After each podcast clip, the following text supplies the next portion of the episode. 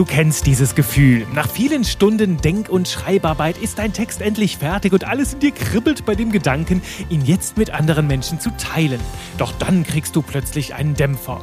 Jemand gibt dir Feedback und nörgelt an deinen Worten herum. In dieser Folge geht es darum, wie reagierst du in dieser Situation.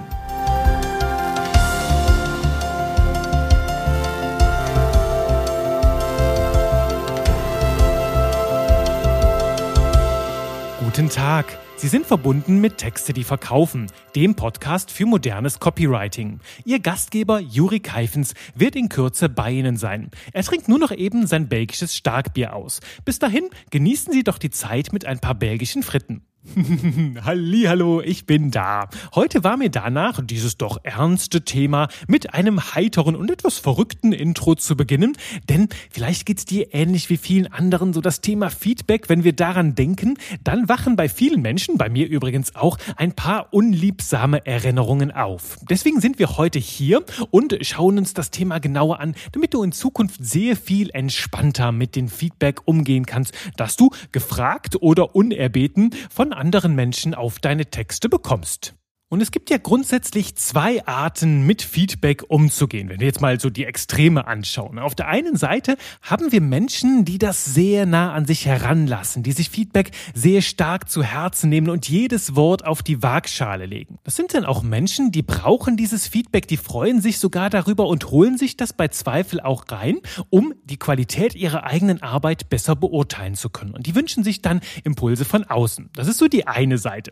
Und dann gibt es Menschen auf der anderen Seite, solche Exemplare kennst du gewiss auch, die brauchen gar kein Feedback und die interessiert es auch nicht, was andere denken, weil sie von sich heraus schon genau wissen, wann sie einen guten Job gemacht haben. Und ich vermute, die meisten von uns tummeln sich irgendwo zwischen diesen beiden Extrempolen. Und jetzt kommt's, keine dieser beiden Seiten ist weder gut noch schlecht. Beides hat seine Vor- und seine Nachteile. Wenn wir zum Beispiel die Menschen nehmen, jetzt hier, die von sich heraus wissen, wann sie einen guten Text geschrieben haben, die wirken dann sehr selbstbewusst selbstbewusst, schreiben sehr souverän und insbesondere dann, wenn es darum geht, richtig gute Texte davor zu bewahren, runtergekocht, verwässert zu werden, dann hilft es natürlich, wenn du dagegen halten kannst und sie selbstbewusst verteidigen kannst, mit einem gesunden Ehrgeiz auf jeden Fall mit dabei, mit einem gesunden Selbstbewusstsein. Auf der anderen Seite, wenn du allerdings dazu, sagen wir mal, gesund unterwegs bist, kann es sein, dass du vielleicht eigene blinde Flecken übersiehst und das ein oder andere Optimierungspotenzial, das du da noch mit hättest reinbringen bringen können,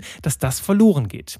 Auf der anderen Seite, wenn du Menschen hast, die sehr, sehr viel andere fragen, dann sind die so ein bisschen vielleicht Fähnchen im Wind und nehmen dann hunderte Impulse auf, um ihren Text doch mal zu überarbeiten und am Ende, ja, gefällt der allen, aber keinem so richtig, weil der Text dann keine Kante mehr hat. Es ist einfach dann ein weichgespültes Wischiwaschi Larifari Best-of. Wie so oft geht es also hier darum, den goldenen, den gelben Mittelweg zu finden. Und eine wichtige Anmerkung jetzt so unter uns Textgenies, es spielt für mich eine große Rolle, für wen du jetzt gerade schreibst. Also ob du für dich selbst Kurzgeschichten schreibst, eigene Texte, die in erster Linie dir gefallen sollen, deinem künstlerischen Anspruch gerecht werden sollen, oder ob du Texte für andere schreibst, also im Auftrag von anderen Unternehmen oder mit anderen gemeinsam im Team, die dann nicht nur dir selbst schmecken sollen. Das ist ein großer Unterschied. Ganz häufig begegne ich diesem Thema zum Beispiel bei Menschen, die in ihrem Privatleben sehr viel schreiben. Also die Kurzgeschichten schreiben, die vielleicht auch ganze Romane mit eigenen Figuren und Universen schreiben und da natürlich in erster Linie auf ihr inneres Gefühl hören. Passt das zu meiner Vision, zu meiner Idee, zu meiner Geschichte, zu meinem Universum und natürlich zu meinem Anspruch als Künstler oder Künstlerin? Das ist die eine Sache und wenn sie dann plötzlich mit Copywriting beginnen, also Texte für andere schreiben, passiert es schon mal, dass sie sich bei einem gewissen Feedback in ihrem künstlerischen Stolz gekränkt fühlen. Und plötzlich ist es gar nicht mehr so wichtig, ob wir das gut finden, sondern es soll ja letzten Endes unserem Auftraggeber, der Auftraggeberin der Seite schmecken und idealerweise ganz besonders deren Kundinnen und Kunden. In solchen Fällen werde ich zum Beispiel als Texter vom Künstler zum Auftragnehmer. Das heißt, ich setze das um, was andere Menschen sich von mir wünschen. Natürlich habe ich den Anspruch, den Text so gut es geht hinzubekommen, doch das liegt nicht immer so ganz in meiner Macht. Dazu fällt mir gerade eine ganz schöne eine Geschichte ein, die ich immer wieder gerne erzähle. Nämlich habe ich mal für ein mittelständisches deutsches Unternehmen einen Text überarbeiten dürfen. Die kamen über drei Ecken, über eine Empfehlung und dann schreibt mir die Assistentin des Geschäftsführers, Herr Keifens, wir haben hier so einen Text, ne, der geht über eineinhalb DIN A4 Seiten. Könnten Sie den mal, ja, ein bisschen gerade bürsten, also kürzere Sätze schreiben, ein bisschen dynamischer, moderner. So in diese Richtung klang das Briefing. Und ich las mir den Text durch, ne, so Sätze, die über eine halbe Seite gingen und dachte mir, ja, ja, klar, sagen Sie nichts weiter, da kann ich auf jeden Fall etwas dran machen. Ich gehe also hin, drehe das ganze Ding von links auf rechts, ist plötzlich ein schöner, dynamischer, moderner Text, der Lust macht zu lesen, der voller Emotionen nur so kochte und wildes Kopfkino mit reinbrachte. Ich schick das los und denk mal, ah, hast du wieder jemanden glücklich gemacht. Am nächsten Tag bekomme ich Feedback zurück vom Geschäftsführer jetzt persönlich, der mir schreibt, Herr Keifens, das war ein wunderbares Feedback. Also ich habe mir alle Ihre Anmerkungen genau angeschaut und ich habe noch mal so ein paar Kleinigkeiten umgestellt, wo ich dann doch fand, da ging was verloren von meinem Text, von meiner Idee. Das schicke ich Ihnen anbei einfach noch mal zur Info. Haben wir heute Morgen veröffentlicht. Sie dürfen dann gerne die Rechnung stellen. Herzlichen Dank für die tolle Zusammenarbeit. Und jetzt ganz wichtig, dieses Feedback war nicht sarkastisch gemeint. Das ist eine ganz wichtige Notiz, eine ganz wichtige Ergänzung. Wenn du jetzt nämlich hörst, ich habe diese Textdatei aufgemacht und der gute Mann hatte wahrscheinlich 80 Prozent von meinen Änderungsvorschlägen wieder verworfen und wieder ja verschlimmbessert und das Ding dann so rausgeschickt. Also ich bin am Ende ja habe ich gutes Geld kassiert für eine Arbeit, wo ich mir sage, hm, unter den Text sollten die jetzt bitte bloß nicht meine Namen schreiben, denn damit will ich nicht in Verbindung stehen. Also falls du schon mal Ähnliches erlebt hast, sei dir sicher, du bist nicht allein. Und diese sonderbaren Zwischenfälle, die sind auch der Grund, warum ich in dieser Folge tiefer mit dir in das Thema einsteige. Denn der Umgang mit Feedback ist elementar, wenn wir gute Texte schreiben wollen, zumindest als Auftragsarbeit. Auch wenn wir künstlerisch unterwegs sind, kann ein qualifiziertes Feedback nicht schaden. Es unterstützt uns dabei, das Maximum aus einem Text rauszuholen und die Menschen auf der anderen Seite mit unseren Ergebnissen ganz dolle happy zu machen. Das ist die eine Seite. Gleichzeitig dürfen wir uns allerdings auch vor unqualifiziertem Feedback schützen. Und das ist ganz häufig ein Thema bei Leuten, die ganz frisch in der Textwelt unterwegs sind, die noch kein so ein dickes Fell sich zugelegt haben, noch nicht so einen großen Berg an Erfahrungen haben. Wenn die dann mal ein negatives Feedback bekommen, so von wegen, ah, der Text ging ja gar nicht oder das ist absolut komplett daneben, dass die Menschen dann sehr, sehr schnell an ihren eigenen Fähigkeiten zweifeln. Und wenn du dann halt mit viel Herzblut dabei bist, stolz bist auf deine Leistung, du folgst einem genauen Plan bei deinem Copywriting, hast eine starke Philosophie darin, insbesondere wenn du bei mir Copywriting gelernt hast und dann kommen andere und knallen dir sowas von Latz, das ist natürlich nicht schön und das kann uns ganz dolle aus der Bahn kegeln. Da rede ich auch wieder aus eigenen Erfahrungen. Ich habe jahrelang an so ein paar Feedbacks herumgekaut, bis ich von einem meiner Mentoren endlich den gesunden Umgang mit Feedback gelernt habe. Und das sind im Kern zwei sehr einfache Punkte, die jedoch eine enorme Durchschlagskraft haben, wenn du sie konsequent umsetzt. Vorab noch eine kleine Geschichte aus meinem persönlichen Erfahrungsschatz, weil ich glaube, dass sie für dich wertvoll sein kann und das Thema noch konkreter macht. Das ist jetzt schon einige Jahre her, da hat mich ein Unternehmen beauftragt, die Website einfach mal moderner, spritziger und auch eine Spur frecher zu schreiben. Die hatten sich Texte angeschaut von mir, die ich bei einem anderen Unternehmen geschrieben habe. Mal wieder kam sowas über Empfehlung und die sagten, ja, wir würden auch gerne moderner klingen, ein bisschen gewagter, auch ein bisschen frecher, auch wieder mehr Dynamik. Das ist so ein Wort, das kam eine Zeit lang sehr viel vor, also dynamischere Texte, vielleicht auch mehr Kontraste, Emotionen. Das schwingt da bei manchen Menschen sehr stark zusammen, alles in eine Richtung. Und das war das Ziel. Die hatten gerade ein Rebranding-Projekt abgeschlossen, also auch die Marke neu ausgerichtet, Farben, Formen, Fotos. Und nun durften auch die Texte folgen. Und ich dachte mir, wunderbares Projekt, lege ich los. Wir haben wunderbare Texte da erstellt, bis dann plötzlich der Dämpfer kam. Eines Morgens öffnete ich eine E-Mail von der Marketingverantwortlichen, die geschrieben hat, Juri, wir müssen noch mal alles umwerfen. Hier ist absolutes Chaos. Was war passiert?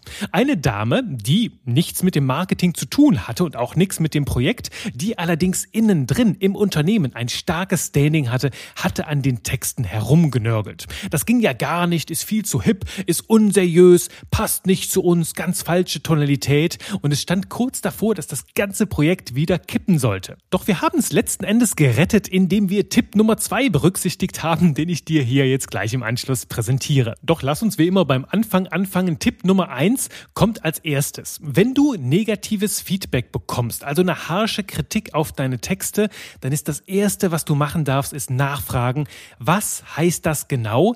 Was meint die Person genau? Also erst einmal reinzoomen und sicher gehen, dass du die Worte richtig verstanden hast. Denn du weißt ja, manchmal sind Dinge doppeldeutig, manchmal sagen die Menschen im hohen Gefühl, im Affekt etwas, was sie gar nicht so gemeint haben. Deswegen darfst du da so ein bisschen nachbohren, da ein bisschen tiefer reinzoomen, bevor du das zulässt, dass ein kleiner Kommentar einen gesamten Text verreißt. Manchmal hängen sich die Menschen, nämlich, das sage ich aus Erfahrung, an Kleinigkeiten auf und sehen dann plötzlich alles schwarz. Manchmal wissen die Menschen aber auch so gar nicht, können das gar nicht richtig artikulieren, was noch fehlt. Dann darfst du mit deiner Kompetenz reinfühlen und genauer reinzoomen mit den Menschen. Ich habe zum Beispiel mal früher bei einem Projekt so ein Feedback gekriegt, so, da ging es um sehr viele längere Texte, wo dann das Feedback kam, das passt so noch nicht, das muss anders sein. Bitte anders.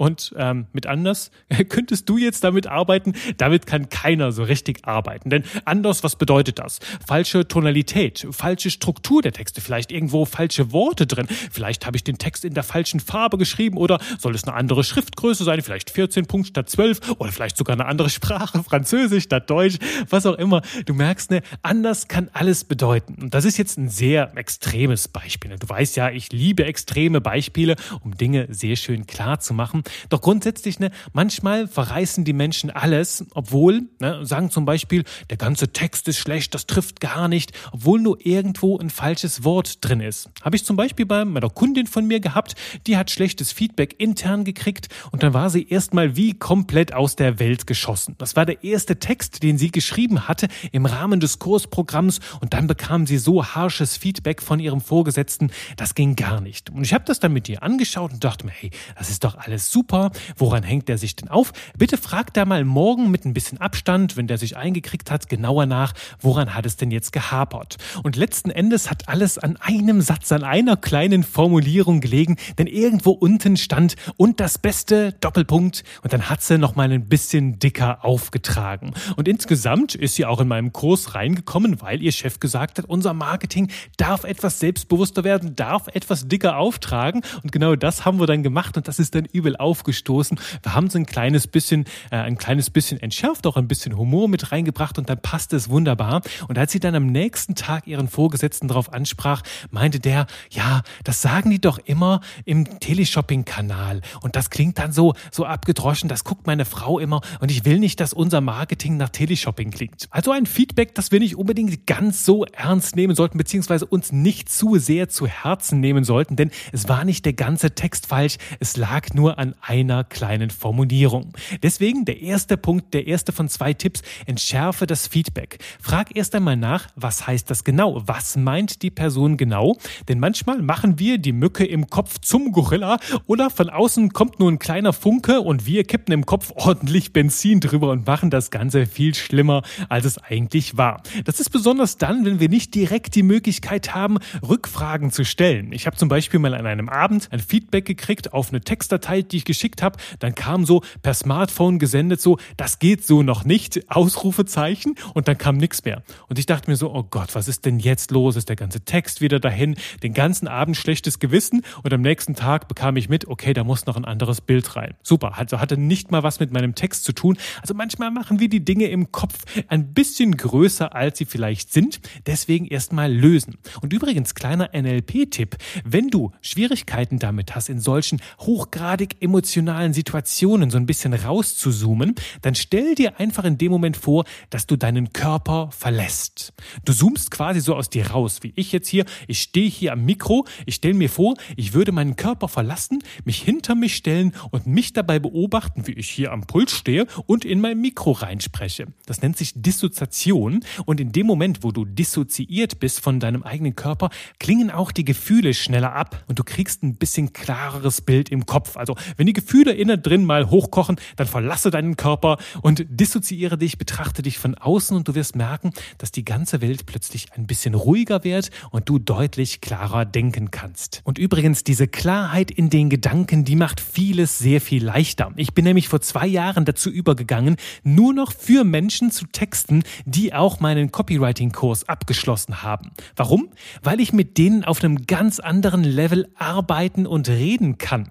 Die Zusammenarbeit bekommt dadurch eine ganz andere Qualität, wird viel, viel effektiver, weil wir halt einfach die gleiche Sprache sprechen. Deswegen gibt es auch durchaus viele Menschen, die meinen Copywriting-Kurs absolvieren, um mit ihren Marketingpartnern noch besser zusammenarbeiten zu können. Die sagen, ich will endlich verstehen, wie Text funktioniert, wie Marketing funktioniert, wie wir im Verkauf argumentieren, damit ich denen noch besser zuarbeiten kann und meine Hausaufgaben noch schneller und besser machen kann. Das führt zu besseren Ergebnissen und letzten Endes auch zu geringeren Ausgaben fürs Marketing. Wenn du nämlich viele der Hausaufgaben zuerst machst und da nicht mehr lange drum rumkauen musst, dann wird alles leichter. Und noch leichter wird's, wenn du Tipp Nummer zwei beherzigst. Der lautet nämlich die Frage, passt es zum Ziel? Also wenn du Kritik bekommst von anderen Menschen, die sich plötzlich einmischen, wie bei mir bei dem Rebranding-Projekt, wo plötzlich eine Dame aus einer ganz anderen Abteilung quergeschossen hat, die hat sich nicht an dem Ziel orientiert. Denn das Ziel lautete ganz klar, moderner, frischer und dynamischer zu formulieren. Und sie war noch in dieser alten Welt, in dieser sehr traditionellen, sehr biederen, steifen, ich würde sagen Stock im Po-Welt unterwegs und hat dann natürlich den modernen Ansatz torpediert. Damit das Projekt also gelingen konnte, durften wir sie erstmal mit an Bord holen, ihr die Ziele erläutern, damit sie die Texte auch im richtigen Kontext bewerten konnten. Das ist ganz wichtig, wenn du Kritik bekommst, dann frag dich immer, ist das in Einklang mit dem Ziel, das wir verfolgen? Und manchmal, ja, da gibt es so ganz üble Projekte, wo sich die Zielstellung während dem Projekt verändert, wo du dann in die Richtung arbeitest, die am Anfang, die wir am Anfang einschlagen, dann mittendrin ändert sich die Richtung, ne? Plötzlich soll es nicht mehr statt nach Florida, soll es plötzlich nach Südafrika gehen und ähm, das kann schon mal dazu führen, dass wir sehr, sehr viel Energie vergeuden. Das sind dann die ganz, ganz gruseligen Projekte, die wünsche ich dir niemals sowas. Dieser zweite Punkt, die Frage nach dem Ziel, macht also auch nochmal deutlich, wie wichtig es ist, das Ziel zum Start der Zusammenarbeit zu definieren. Also mit einem klaren Briefing, dass allen Parteien, alle, die die Texte am Ende bewerten sollen, ein gemeinsames Verständnis davon haben, was wollen wir eigentlich erreichen und wie sieht das Ganze aus, wie fühlt sich das Ganze an, wenn wir das Ziel erreicht haben. Also dass diese Klarheit da ist, denn nur auf der Basis können wir am Ende auch beurteilen, ob wir richtig angekommen sind. Und das klingt doch logisch, oder? Also als feine Medizin für dein Seelenheil, wenn du Feedback bekommst, Kritik, erst einmal zwei, dreimal tief durchatmen, zur Not dissoziiere dich, verlasse deinen Körper, betrachte das Schauspiel von außen. Dann fragst du genauer nach. Also jetzt nicht, wenn die Person auf 180 ist. Das sollte sowieso in den meisten Fällen nicht der Fall sein. Ne? Aber wenn die Person entspannt ist, fragst einfach mal nach. Verstehe ich dich richtig? Das, so und so? Dann zoomst du ein bisschen rein, willst sicher gehen, dass du genau verstanden hast, woran es habert, dass nicht alles schlecht ist, sondern du willst genau die Stellen identifizieren und verstehen, was soll noch anders sein und frag dich anschließend, ist das auch in Einklang mit den vereinbarten Zielen? Denn ich kenne das insbesondere aus Projekten, wo es große Umbrüche gibt, wo plötzlich die Markenstimme anders klingen soll oder wo ich für Selbstständige schreibe, die sich bisher noch klein gemacht haben, noch so sehr viel Larifari auf der Website haben, die dann plötzlich starke Botschaften Botschaften haben, die auch polarisieren können und wo es ein bisschen Mumm braucht, um auch dazu zu stehen. Also zumindest jetzt im Vergleich, im Kontrast zur vorherigen Larifari-Stock im Po-Welt, gibt es jetzt so ein anderes Grundgefühl in der Website, wo dann manche Tendenz haben, kurz vor Veröffentlichung nochmal so ein bisschen zu zögern und zu zaudern. Und dann darfst du gerne daran erinnern, was das Ziel ist und wie toll das dann sein wird, wenn die Menschen dann halt auch die Kundinnen und Kunden anziehen, die zu ihnen passen, weil die neue Botschaft halt einfach magnetisches Superpotenzial hat. So, speichere dir diese beiden Impulse tief in deinem Herzen ab und hol sie immer mal wieder raus, wenn es Kritik hagen sollte. Und grundsätzlich denk immer dran, Fehler sind die besten Lehrer. Wenn mal was passiert, einfach aufstehen, Krönchen richten und weiter texten. Und mit jedem schönen Text, mit jedem Erfolg, den du hast, wird das Grundgefühl, das Vertrauen in dich und deine Fähigkeiten nur stärker. Irgendwann hast du ein dickes Fell und dann haut dich so schnell kein Feedback mehr aus deinen Latschen. Ich freue mich auf jeden Fall drauf, dich mit der nächsten Folge wieder aus den Pantöffelchen zu hauen. Bis dahin, schreib lecker und bye bye.